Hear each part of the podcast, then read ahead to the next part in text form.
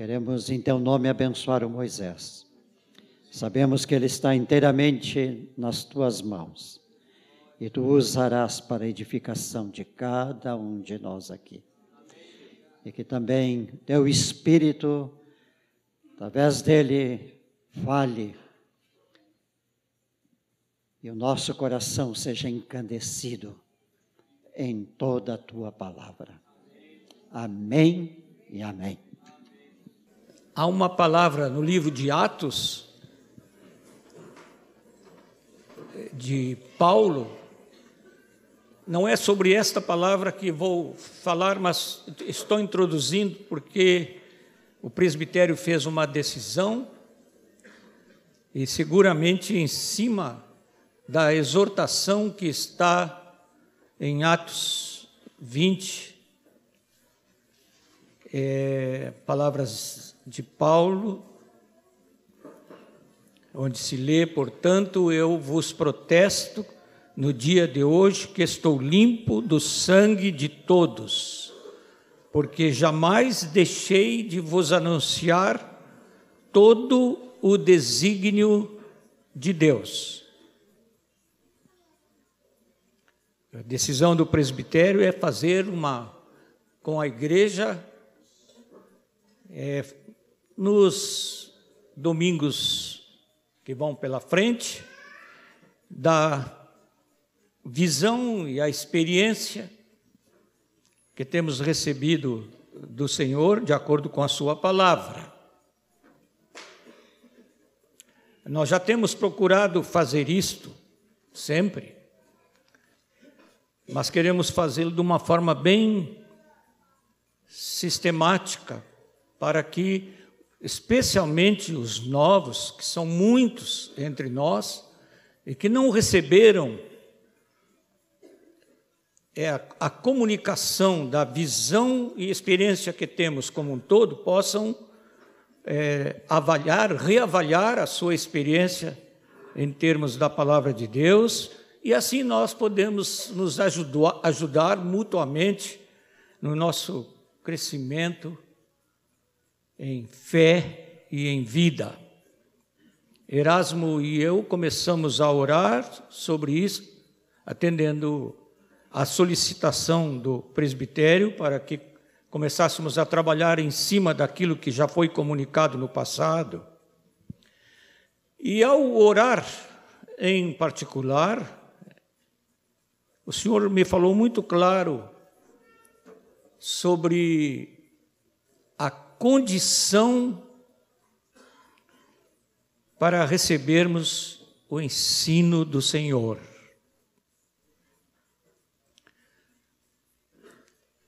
Eu desejo falar sobre esta condição. Esta condição traz outras condições junto com ela, mas ela é fundamental e é uma só. Vamos ler a palavra. Agora sim vamos entrar no assunto, vamos ler a palavra. Convido os irmãos para abrirem no conhecido texto que muitos aqui podem repetir de cor. E essa palavra tem vindo constantemente para a igreja Muitos irmãos têm ministrado sobre esta palavra, Filipenses 2, versículo 5.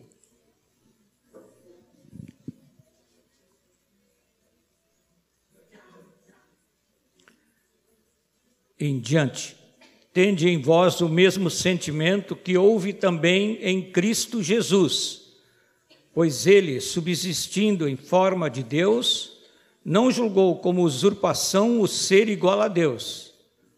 Antes, a si mesmo se esvaziou, assumindo a forma de servo, tornando-se em semelhança de homens e reconhecido em figura humana, a si mesmo.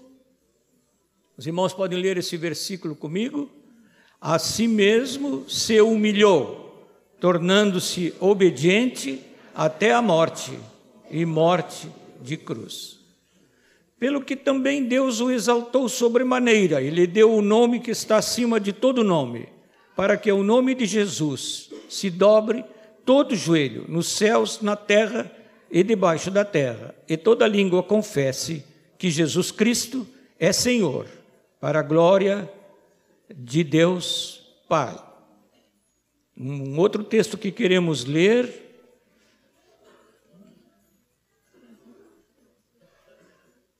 está em Apocalipse capítulo 4.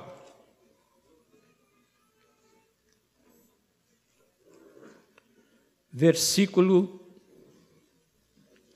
10 e 11.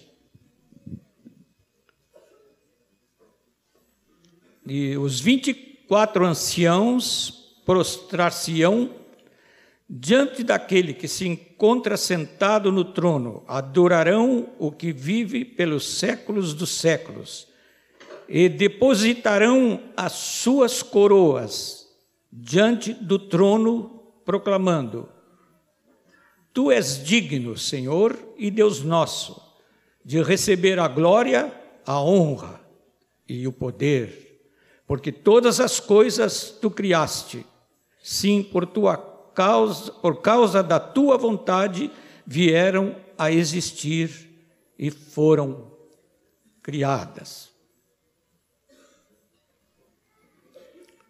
Queremos começar com uma pergunta: o que há de semelhante entre o, o Filho de Deus e os 24 anciãos nas leituras feitas?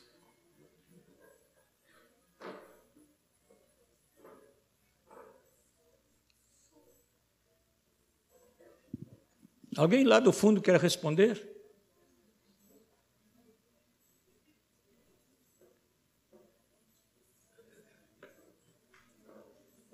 Então, se ninguém no fundo vai responder, vou apelar pelos que estão mais à frente. Alguém aqui mais à frente quer responder? Aí entre os jovens, algum dos jovens quer responder? Estão cochichando. É, estão cochichando. Mas falem.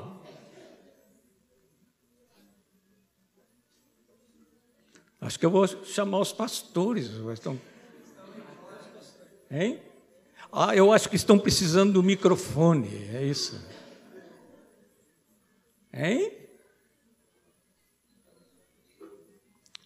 Vamos chamar o nosso companheiro Erasmo. Vem cá, Erasmo. Vem.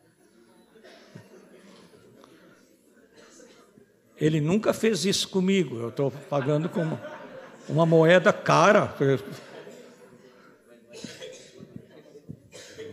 Essa pergunta. Faz a pergunta de novo. Vou fazer a pergunta de novo. Pode ser que eles não entenderam. É, é, pode ser que eles não entenderam. É. A pergunta é essa: o que há de comum na atitude de Jesus, ou do Verbo que se fez carne, saindo dos céus, e o que os 24 anciãos fizeram diante do trono. Agora eles respondem.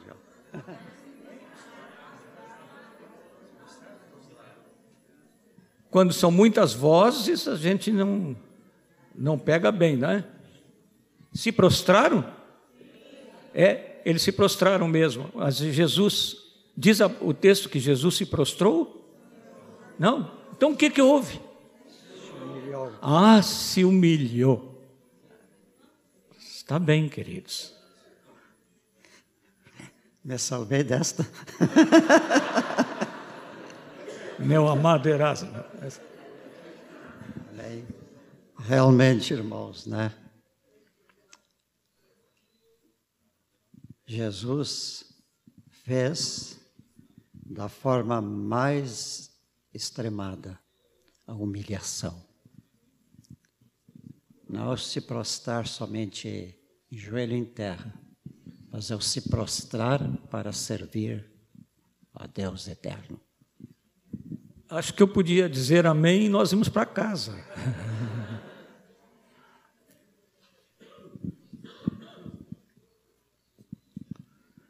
É, nós queremos meditar um pouquinho com os irmãos sobre o significado e a extensão da humildade.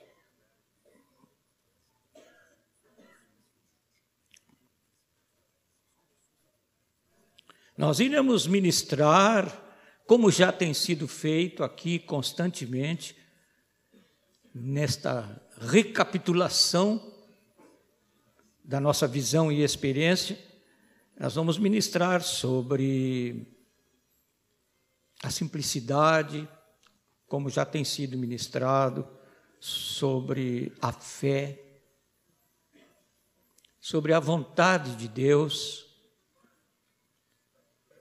Agora, sem humildade, irmãos, é impossível crer no poder de Deus.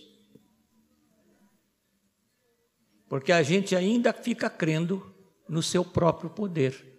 É preciso que o coração se quebrante para reconhecer o poder de Deus em Cristo. E isto é a essência da nossa fé.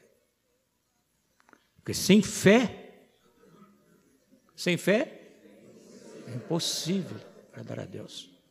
Mas a fé não se nutre num coração orgulhoso. Impossível.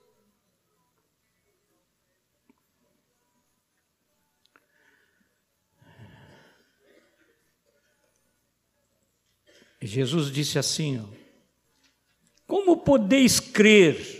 Isso está no Evangelho de João, se os irmãos querem acompanhar, capítulo 5, versículo 44 palavras de nosso Senhor. Como podeis crer, vós os que aceitais glória uns dos outros e, contudo, não procurais a glória que vem do Deus único? O homem que procura glória dos outros é um homem cheio de orgulho. Jesus diz, pergunta: Como podeis crer?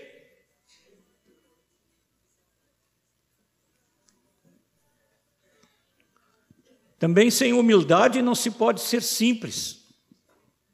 O orgulhoso complica tudo. As coisas simples ele faz difíceis. Porque o orgulho aniquila a simplicidade. O orgulho os irmãos querem dizer comigo? O orgulho aniquila a simplicidade. Podem dizer. O orgulho aniquila a simplicidade.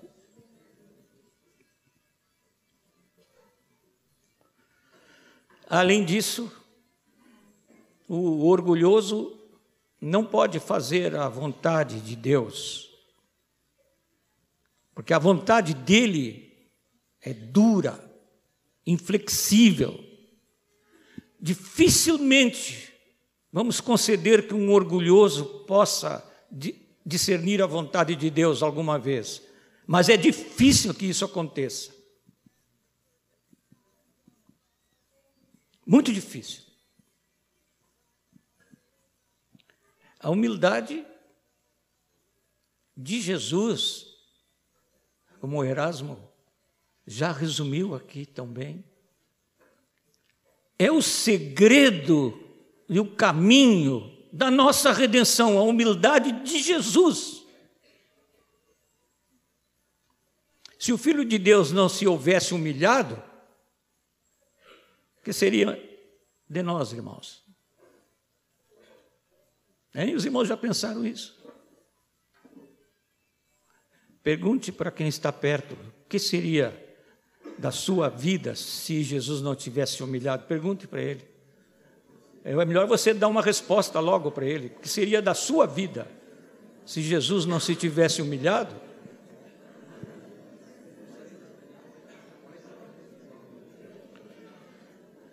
De eu pergunto para os amados, o Erasmo disse uma coisa muito segura que que às vezes nós não nós não temos ideia, porque nós somos superficiais, até para examinar as Escrituras, nós não temos ideia do que Jesus, o que Jesus deixou para efetuar a nossa salvação. E nós passamos assim muito rapidamente, muito depressa sobre o que a palavra diz da humilhação de Jesus para realizar a redenção, a nossa redenção. Uma certa altura do seu ministério, é justamente numa oração onde a gente pode perceber ao mesmo tempo glória e dor. Jesus, lá que está em João 17, né? versículo 6, ele diz assim: é quase que um suspiro de Jesus em sua oração. É Jesus orando, irmãos, orando. E no meio da oração ele diz: Agora, isso está lá no versículo 6, glorifica-me, ó Pai, com a glória que eu tive junto de ti antes que houvesse mundo.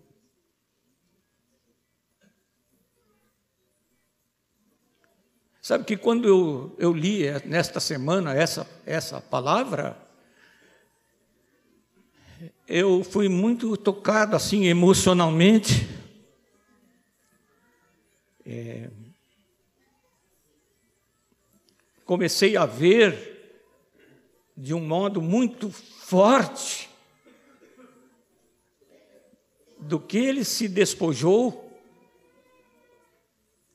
por minha causa por nossa causa.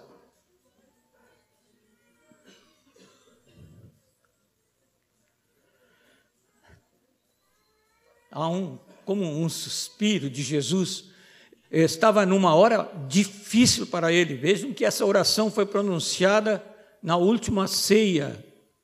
Estava Jesus estava, por assim dizer, à sombra da cruz.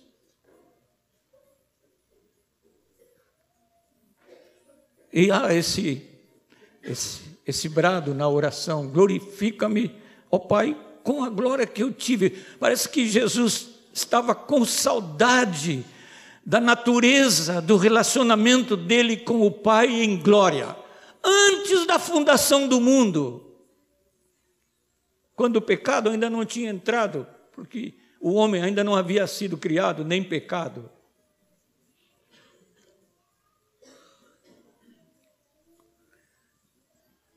O texto, o texto que nós lemos lá em Filipenses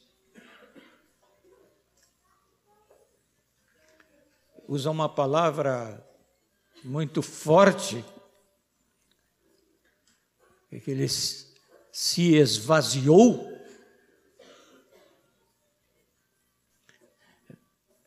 Eu vou dizer a palavra que está no original, que não interessa aos irmãos isso mas interessa aos irmãos saber o que a palavra significa. É mais ou menos assim como uma criança que está brincando com um balão e chega um, amiguinho malvado com, uma, com um alfinete e fura. O que, que acontece com o balão? Perde todo o conteúdo.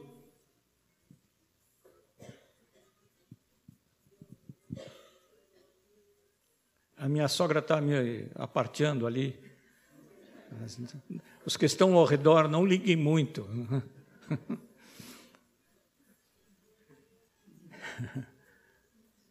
Isso é que aconteceu com Jesus, meus irmãos. Esvaziou-se. Alguns pensam que Jesus fez milagres porque ele era todo poderoso. Eu quero dizer que quando ele fez milagres, ele não era todo poderoso. Estou dizendo uma heresia? Não, não era. Ele se fez homem mesmo, para valer. E o que ele fazia, fazia pelo poder do Espírito Santo. Assim como ele não era onipresente, quando ele estava em Jerusalém, ele não estava na Galileia, quando estava na Galileia, não estava junto ao Mar Morto, assim como ele não era onipresente, e deu, ele mesmo, nas suas palavras, disse que não era onisciente.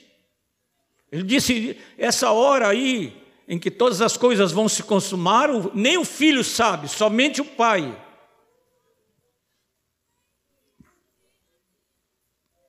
Agora Jesus sabe tudo, agora. Mas enquanto na carne não sabia tudo, só recebia a revelação.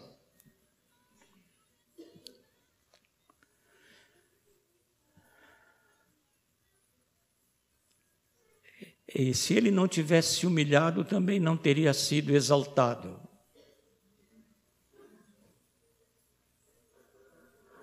Foi porque se humilhou que foi exaltado. Se humilhou como? Se esvaziou de tal maneira que havia lugar nele para a habitação, o controle, o governo e o domínio do Espírito Santo. Perdeu as prerrogativas da divindade e ganhou tudo que era do Espírito Santo. É interessante que Jesus foi concebido por obra do Espírito Santo, e a palavra dá testemunho que ele era cheio do Espírito Santo toda a sua vida. Quando ele falou aos 12 anos com os doutores da lei, ele estava cheio do Espírito Santo. Mas um dia ele foi batizado no Espírito. E aí o poder de Deus veio sobre ele, mas não começou a sua exaltação, aí começou a sua verdadeira humilhação. Aqueles que recebem o Espírito Santo, recebem o Espírito Santo para se tornar dóceis, humildes. E é difícil para um homem orgulhoso falar sobre a humildade.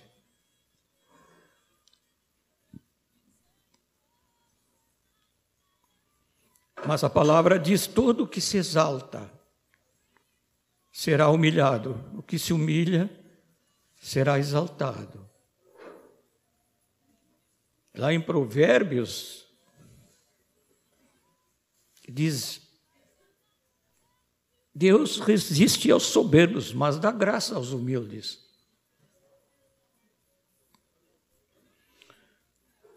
E Tiago é que diz isso citando os provérbios. Um dos discípulos de Jesus, seu irmão.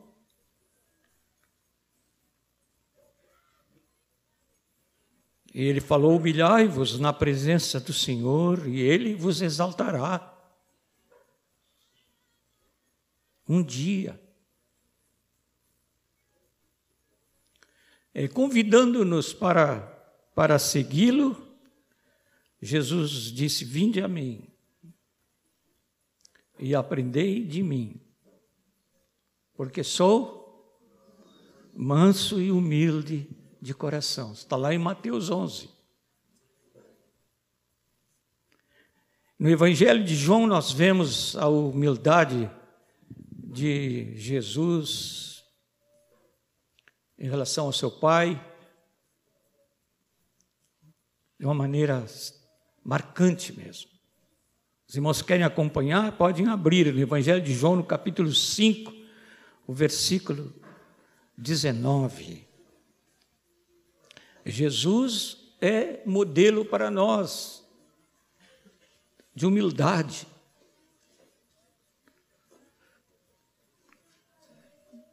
O filho, diz aí no versículo 19: o filho nada pode fazer de si mesmo, senão aquilo que vir fazer o pai.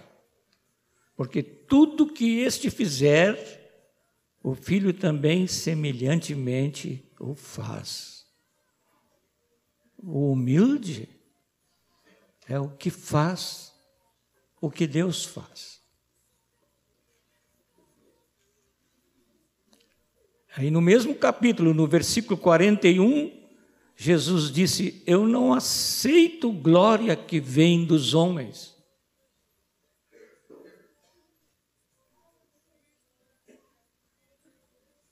Como nós às vezes somos tão ciosos de elogio, não é?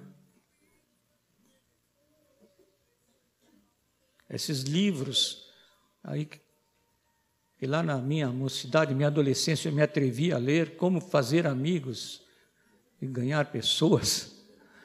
Dizia em vários lugares assim. Te lembra, Erasmo? Acho que tu andaste lendo aquela coisa também, né? Hein?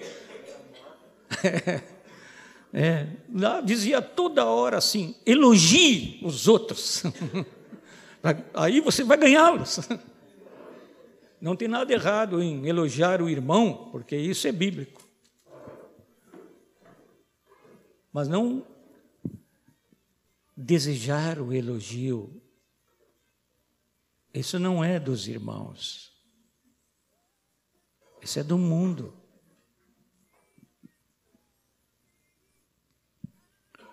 Jesus disse: Eu não aceito glória que vem dos homens.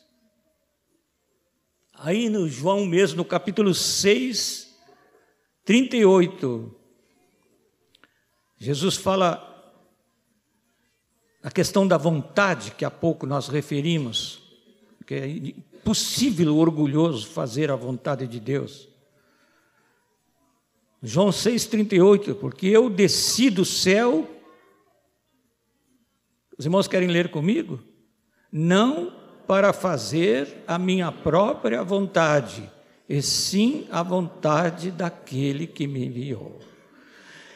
Eu acho que nós devíamos dizer este versículo assim, porque eu nasci na terra, não para fazer a minha própria vontade, mas sim a vontade do, daquele que nos fez nascer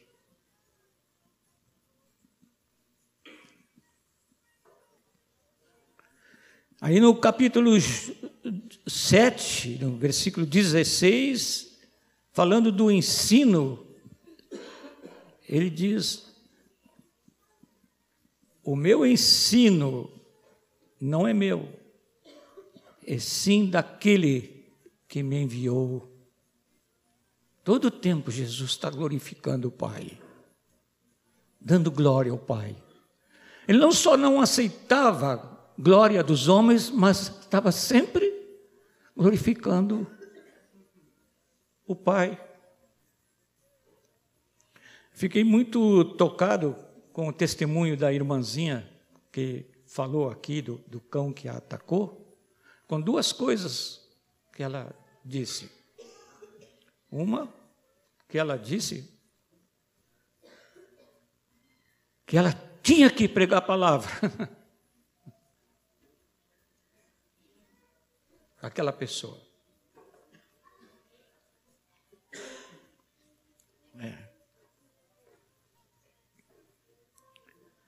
O meu ensino não é meu, e sim daquele que me enviou. Ela queria comunicar a palavra do Senhor. E a outra coisa que me tocou foi quando ela disse: Isso é a oração da simplicidade, da fé e da humildade. Ela disse que orou pelo cão.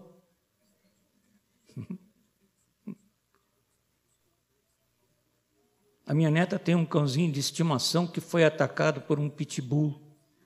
No colo da moça que estava levando o cãozinho dela, aí ela me telefonou chorando: "Vou ora pelo meu cãozinho".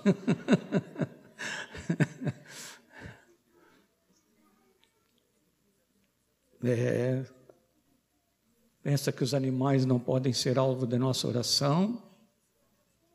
Não há nada que tenha que escapar da nossa oração. Nada, meus irmãos, nada. Não é só orar por uma pessoa que tem câncer, uma pessoa que está com dificuldade de dormir por causa de uma gripe, Tudo é igual para Deus. No João 8, 28, Jesus diz: Nada faço por mim mesmo. Hum. É, eu queria dizer assim que essa é uma coisa difícil para nós, não é? Hein, amados? Será que nós podemos dizer essas palavras de Jesus? Nada faço por mim mesmo, eu faço sempre o que lhe agrada. Esse é o humilde.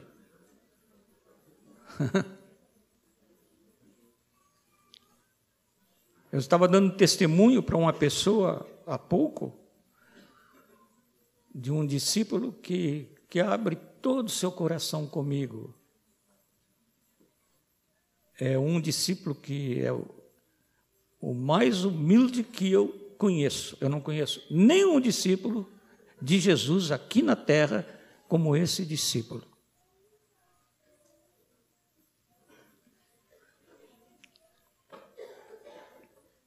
Ele faz isso porque ele sabe que isso agrada a Deus.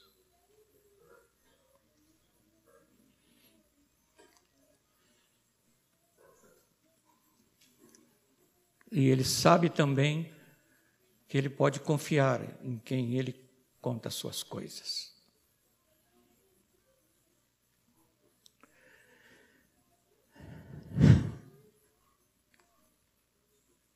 Em João 8,50, Jesus diz: Eu não procuro a minha própria glória.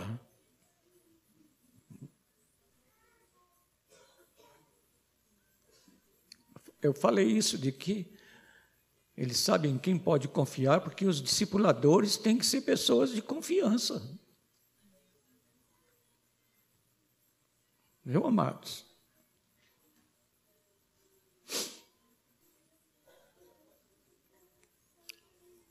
Há muitas noções erradas de humildade. A essa altura é bom tocar um pouquinho nisso. Os irmãos já ouviram, especialmente da classe política, falar da sua proximidade com os humildes.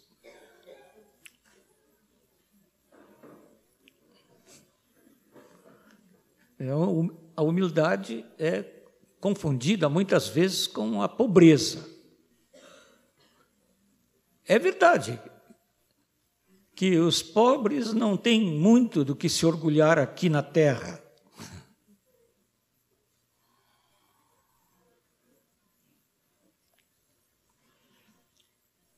Mas é uma coisa muito séria confundir humildade, dessa que estamos falando dos discípulos de Jesus, com uma condição externa o modo como, como veste, se bem que os humildes não andam com ostentação, em vestidos de ostentação, em roupas de ostentação.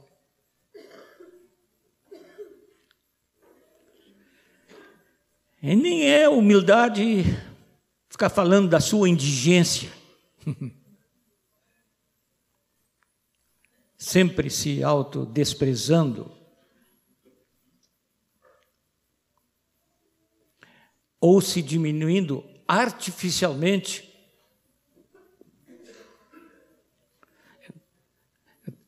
O nosso querido irmão Jesus Ourives, que ficou alguns anos aqui conosco, ele brincava muito comigo.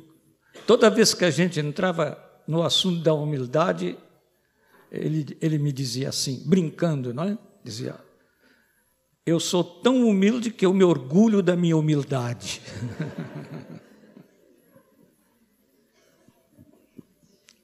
Querido Orives, é perigoso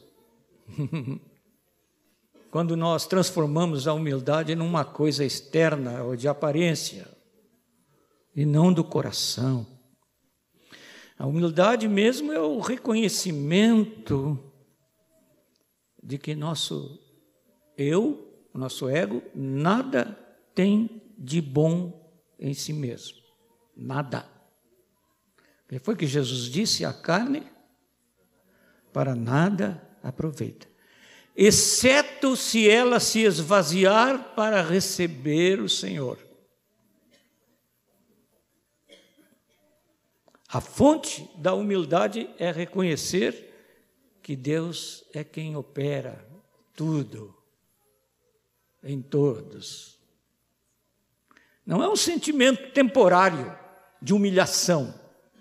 Todos nós temos momentos assim que nós chamamos de quebrantamento, Uma coisa é ter momentos de quebrantamento, a outra coisa é ter um coração quebrantado. Há pessoas que gostam muito de uma reunião de quebrantamento. Eu, eu também gosto. Mas reunião de quebrantamento não, não quer dizer muita coisa, não. É possível sair da reunião de, de quebrantamento com o coração orgulhoso de se ter quebrantado. Não é um sentimento temporário.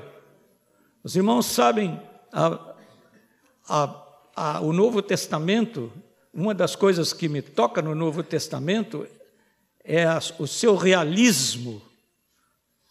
E, e os irmãos lembram um episódio que está lá no Evangelho de Lucas, quando houve a pesca maravilhosa, o Pedro teve um momento de humilhação muito forte. Ele, a palavra diz que à vista do que Jesus havia feito, ele exclamou: Senhor, afasta-te de mim, porque eu sou um homem pecador. Eu não posso nem chegar perto de ti. Aí depois ele estava no meio daqueles que discutiam para saber quem era o maior deles. Momentos de humilhação, sem verdadeira humildade. Depois ele ficou humilde. Depois. Eu pergunto para os meus irmãos, os meus irmãos, pergunto para mim mesmo e para os meus irmãos: estamos revestidos de humildade? do coração, porque nós vamos receber ensino e viver ensino de Deus se nós preenchermos esta condição. Bem no início do seu ministério, bem no início, e no início do chamado Sermão do Monte,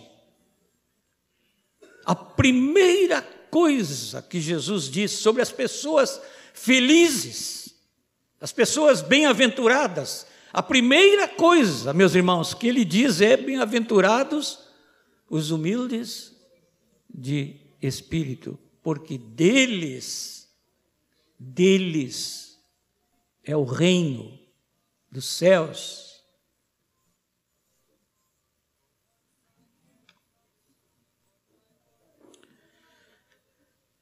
Os discípulos sempre queriam saber quem era o maior.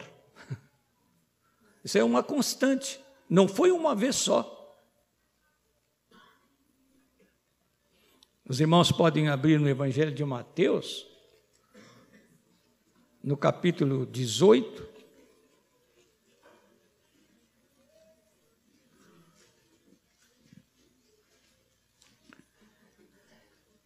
leio do primeiro versículo em diante. Naquela hora aproximaram-se de Jesus os discípulos, perguntando: Quem é, porventura, o maior no reino dos céus?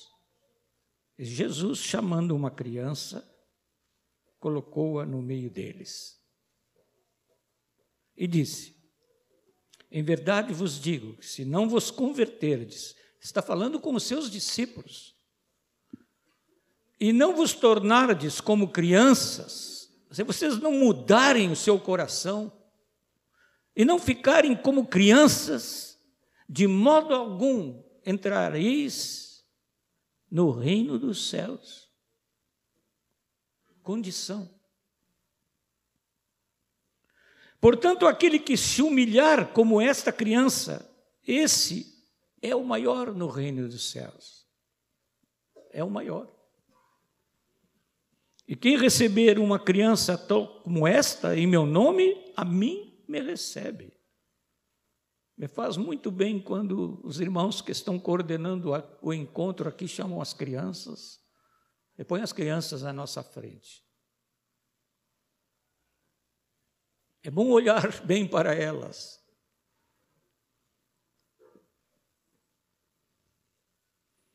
Em Lucas no Evangelho de Lucas, no capítulo 14,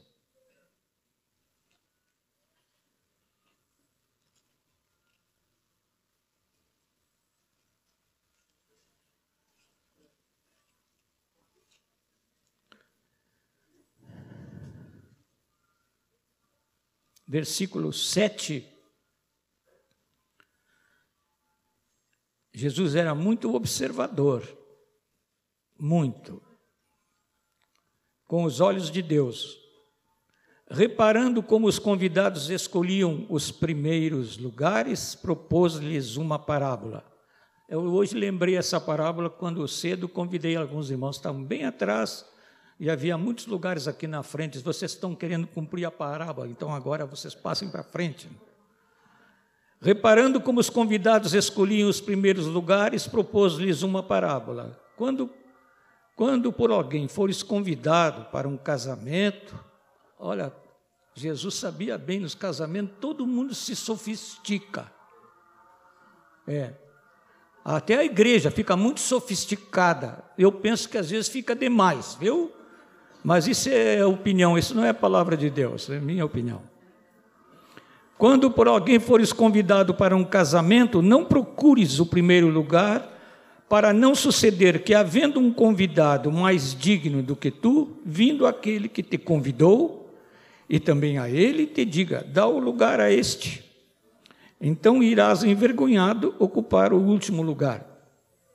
Pelo contrário, quando fores convidado, vai tomar o último lugar, para que quando vier o que te convidou, te diga: Amigo, senta-te mais para cima. Ser-te-á isto uma honra diante de todos os mais convivas, pois todo o que se exalta será humilhado, e o que se humilha será exaltado.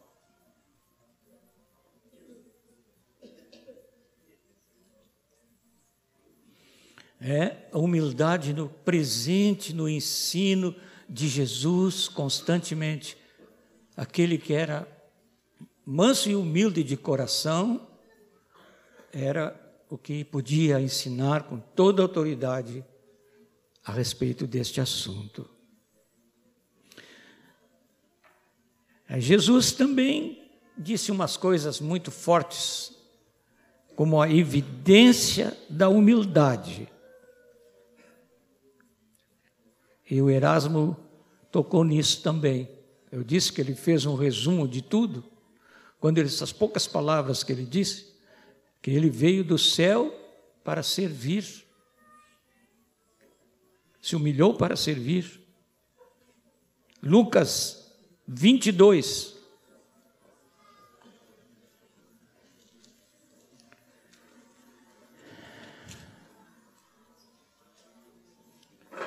24. Vou convidar os irmãos para lerem comigo. Lucas 22, 24 até o 27. Suscitaram, vamos juntos? Suscitaram também entre si uma discussão sobre qual deles parecia ser o maior. Agora a discussão entre eles era forte, né? Agora estavam discutindo entre eles para saber quem era o maior. Mas Jesus lhes disse: Os reis dos povos dominam sobre eles, e os que exercem autoridade são chamados benfeitores. Mas vós não sois assim. Pelo contrário, o maior entre vós seja como o menor, e aquele que dirige seja como o que serve. Pois qual é maior? Quem está à mesa ou quem serve? Porventura, não é quem está à mesa? Pois no meio de vós eu sou como quem serve. Amém. Amém. Em João 13,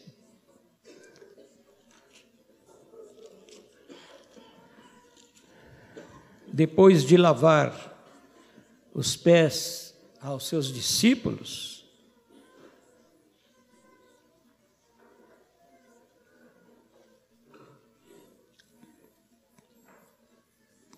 ele disse assim, versículo 13, João 13, 13: Vós me chamais o Mestre e o Senhor, e dizes bem, porque eu sou. Jesus não tinha falsa humildade, que ele sabia que ele era, ele dizia. Ele é o único que podia dizer: Eu sou manso e humilde. Porque era mesmo. Não havia nenhuma coisa que pudesse pôr um ponto de interrogação, de dúvida, ou pensar que ele não era suficientemente humilde. Não tinha falsa humildade. Ora, se eu, sendo o Senhor e o Mestre, vos lavei os pés, também vós deveis lavar os pés uns dos outros, porque eu vos dei o exemplo para que, como eu vos fiz, façais vós também. Em verdade, em verdade vos digo que o servo não é maior do que o seu senhor, nem o enviado maior do que aquele que o enviou. Ora, se sabeis estas coisas, como é que termina? Bem-aventurados sois se as praticares. Há pouco tempo eu fui pregar numa igreja batista. Há pouco tempo, mas já faz alguns meses. E eu tinha saído de uma cirurgia. E pela natureza da cirurgia que eu fiz, eu estava com o meu pé direito muito inchado e não podia vestir calçado. Mas tinha agendado com o irmão que me convidou para trazer uma palavra lá, já há bastante tempo antes. E ele me telefonou no início da semana, no, no domingo seguinte eu deveria ir lá pregar a congregação na qual ele é pastor. Aí eu disse para ele: só tem uma coisa, querido, você está bem? Eu digo: estou muito bem. E você vai poder vir aqui? Eu digo: sim, posso ir, não tem problema, estou bem. Só tem uma coisa: eu vou ter que ir com um pé no chinelo, porque meu pé não, não, não entra no sapato. Aí ele disse: não, pode vir de qualquer jeito, não pode vir descalço. Nós não, nós não estamos pensando no teu sapato. Pode vir. Quando eu acho que eu contei para um grupo aqui já. Quando eu cheguei, veio um moço assim, até meio parecido com o Tom, só que mais esguio. e e o moço bem, bem arrumado, bem trajado, e me abraçou. Eu não conhecia, mas ele disse que já me conhecia, não sei de onde. Aí ele me olhou assim, olhou para os meus pés e disse: Ué, mas o senhor veio com sapato? Eu digo: Eu vim, eu para colocar o sapato, desinchou muito nesta semana. Ele disse: Oh, mas nós já estávamos preparados, nós íamos todos descalços lá para cima, para a plataforma. Caminhei mais uns passos pelo corredor e vi uma moça que depois ela, depois ela colocou um vestido especial, ela e uma outra moça, e faziam uma coreografia durante os louvores, até muito bonita e muito significativa. Aquela moça parecida assim com a esposa do Jetro. Ela olhou para os meus pés e disse: Mas, pastor, o senhor está de sapato. Digo: Eu estou, querida, estou de sapato, eu estou bem, pude pôr o sapato. Ah, mas nós íamos descalços lá para cima com o senhor. Porque tinha uma plataforma assim, que ia toda a extensão da frente. Aí o irmão que me recebeu me levou à sala onde os irmãos estavam orando, junto com o querido pastor deles. Eu entrei, eles estavam orando, aí terminaram a oração e acho que eram nove pares de olhos nos meus pés. E o pastor disse: Mas você veio de sapato? Diz bem, ah, mas nós todos já estávamos prontos para subir sem sapato. Aí eu disse: Olha, se vocês querem subir sem sapato, eu posso tirar os meus também, né? Mas sabe, meus amados, o que eu senti? Entre aqueles irmãos, eu senti que tinham lavado os meus pés com amor.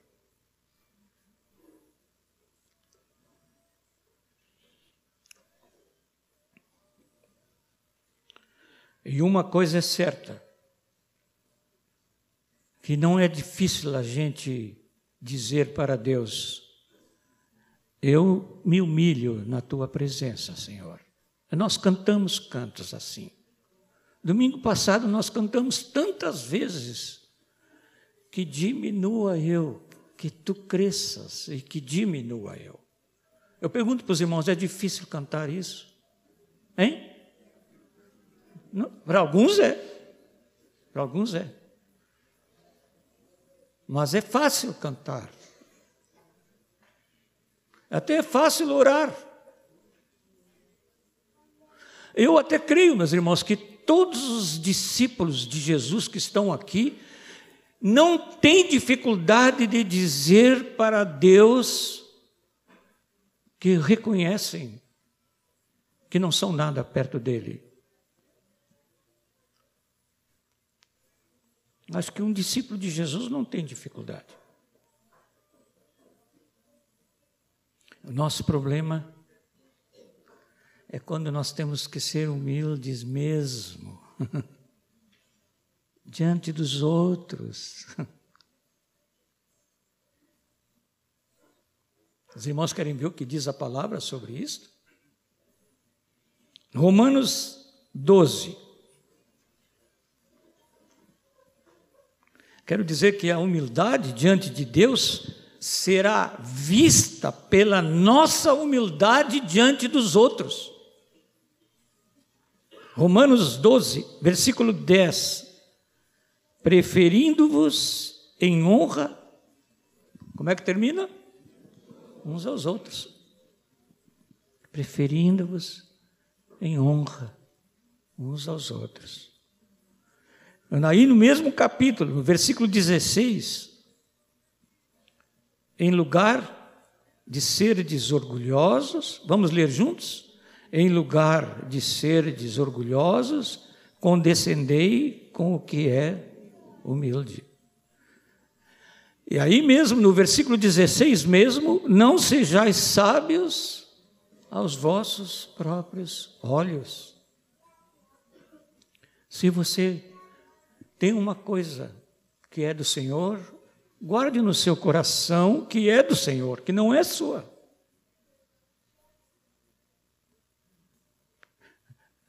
Você diz uma coisa que edifica os seus irmãos, não é sua, é do Senhor. Os irmãos dizem amém?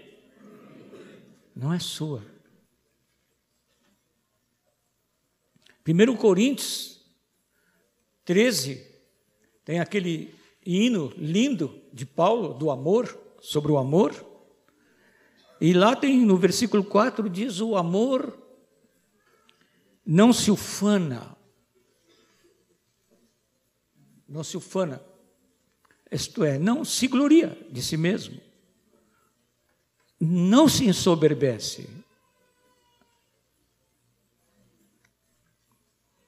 Já sugeri uma vez que a gente apanhasse aquele texto de Paulo e substituísse a palavra amor, aqueles versículos, pelo nosso próprio nome.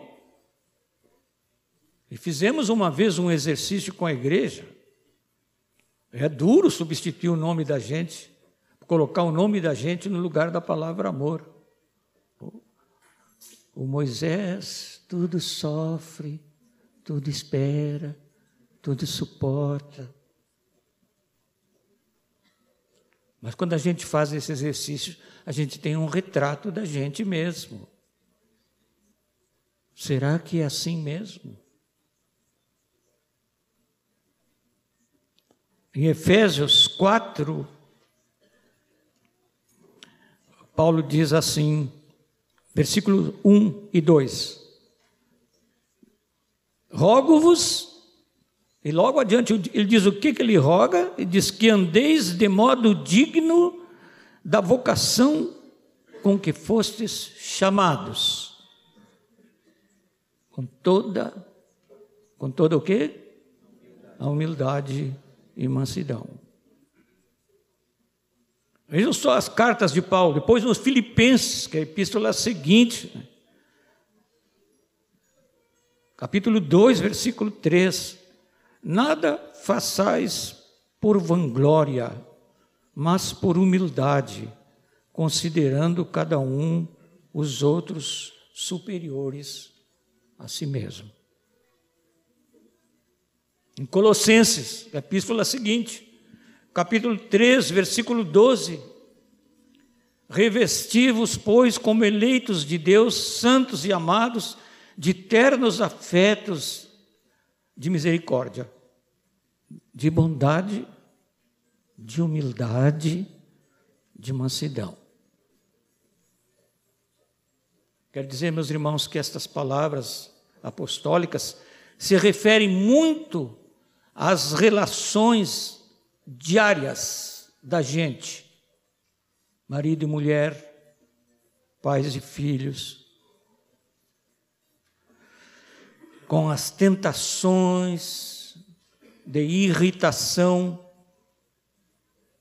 de impaciência, de palavras duras e ásperas. Revestivos como eleitos de Deus, santos e amados, de ternos afetos, de misericórdia, de bondade, de humildade, de mansidão.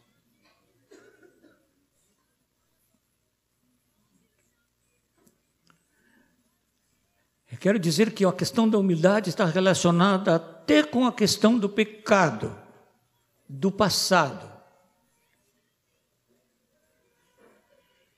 Quando a gente lê eh, as cartas de Paulo, a gente fica impressionado com algumas referências que ele faz ao seu passado.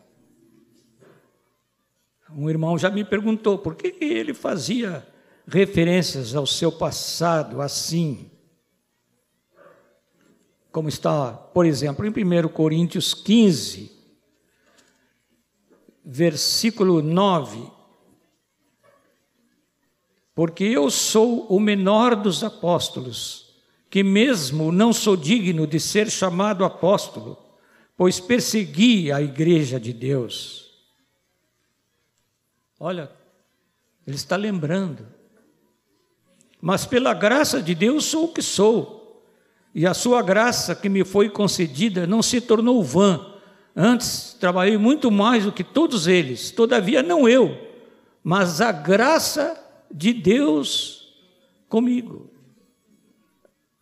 O menor dos apóstolos. Aí ele não ficou só nisso, não. Na carta aos Efésios, ele diz no capítulo 3, versículo 8, ele diz assim: A mim, o menor de todos os santos, não é só o menor dos apóstolos, o menor de todos os santos, me foi dada esta graça de pregar aos gentios o evangelho das insondáveis riquezas de Cristo. Em 1 Timóteo 1, 13, Parece que 1 Timóteo saiu da minha Bíblia. 1 Timóteo 1,13. Ele diz assim: vou ler desde o 12. Sou grato para com aquele que me fortaleceu, Cristo Jesus, nosso Senhor, que me considerou fiel, designando-me para o ministério. A mim, que noutro tempo era blasfemo, e perseguidor e insolente, mas obtive misericórdia, pois o fiz na ignorância, na incredulidade. Transbordou, porém, a graça de nosso Senhor com a fé e o amor que há em Cristo Jesus. Paulo fazia isso, meus irmãos, para. É, por isso que nós devemos olhar um pouquinho para o nosso passado não é para ficar contemplando o passado. A palavra diz que é para esquecer as coisas que ficam para trás, Mas ao mesmo tempo, nós vemos o mesmo apóstolo que diz para esquecer as coisas que ficam para trás, lembrando algumas coisas que produzem humildade. Lembrando quem nós éramos. Para não cair de novo. E para não julgar os outros com demasiada frequência e severidade. com que o juízo com que julgamos, seremos julgados. O coração humilde lembra das suas próprias faltas, para ser mais doce com os irmãos e até com os incrédulos, mais zeloso. A maravilhosa graça de Deus nos conserva humildes diante de Deus quando lembramos quem nós éramos e o que Deus fez conosco. Concluindo, meus irmãos, eu quero dizer que a humildade é a morte do eu.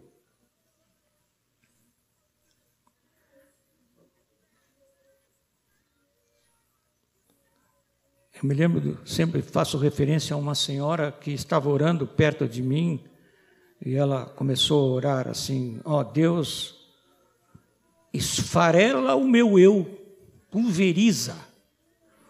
Eu disse, irmã, cuidado com essa oração, porque ele pode fazer isso, né? Deus nunca vai tirar o seu eu.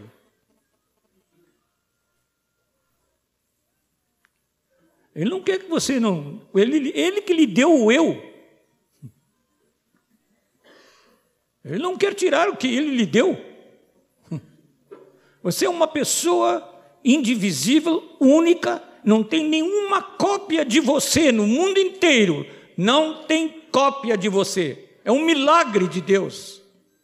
A nossa constituição interior. Eu já acho um milagre a nossa aparência exterior. Né? Quando o João Nelson vai chegando, eu sei que é o João Nelson, eu nunca confundo com o autocar. Nunca. Apesar da altura dos dois. Nunca confundo. Quando a Gelsa bate a porta da nossa casa, com os seus constantes obsequios, que ela é muito dadivosa, obsequiosa, eu não estou fazendo elogio barato, eu não precisava dizer aqui, né? Mas com amor. Eu sei que é a Gelsa, ela é uma pessoa única, não tem cópia, não tem outra pessoa parecida.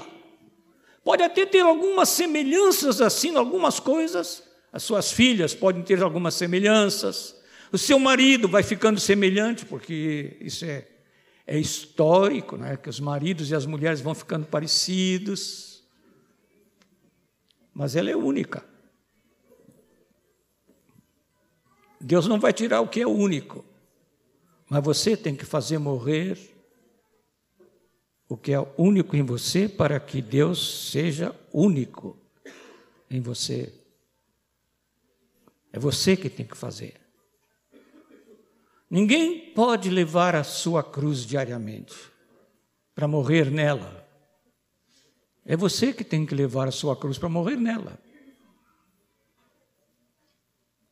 É por isso que Paulo disse: considerai-vos mortos para o pecado, mas vivos para Deus em Cristo Jesus. Vou terminar com estas palavras. O orgulho está muito perto, mas a humildade também está. E você sabe quem é a humildade. Se alguém aqui diz, eu tenho dificuldade, porque eu sou orgulhoso, e nisso é meu companheiro, pode ficar certa, e ser meu companheiro também nisto, que Jesus, a humildade, quer viver em nós. E quer fazer você ser o que você não pode ser por você mesmo. A nova criatura é uma criação de Deus, como a, como a velha criatura foi criação de Deus, como o homem foi criado por Deus. A nova criatura é feita por Deus. E você pode ser a pessoa que, com o coração humilde e manso, agrada a Deus, se você deixar Jesus viver em você.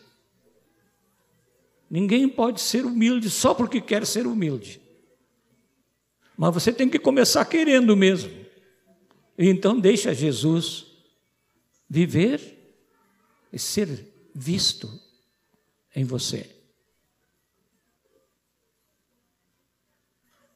Tem misericórdia de nós, Senhor.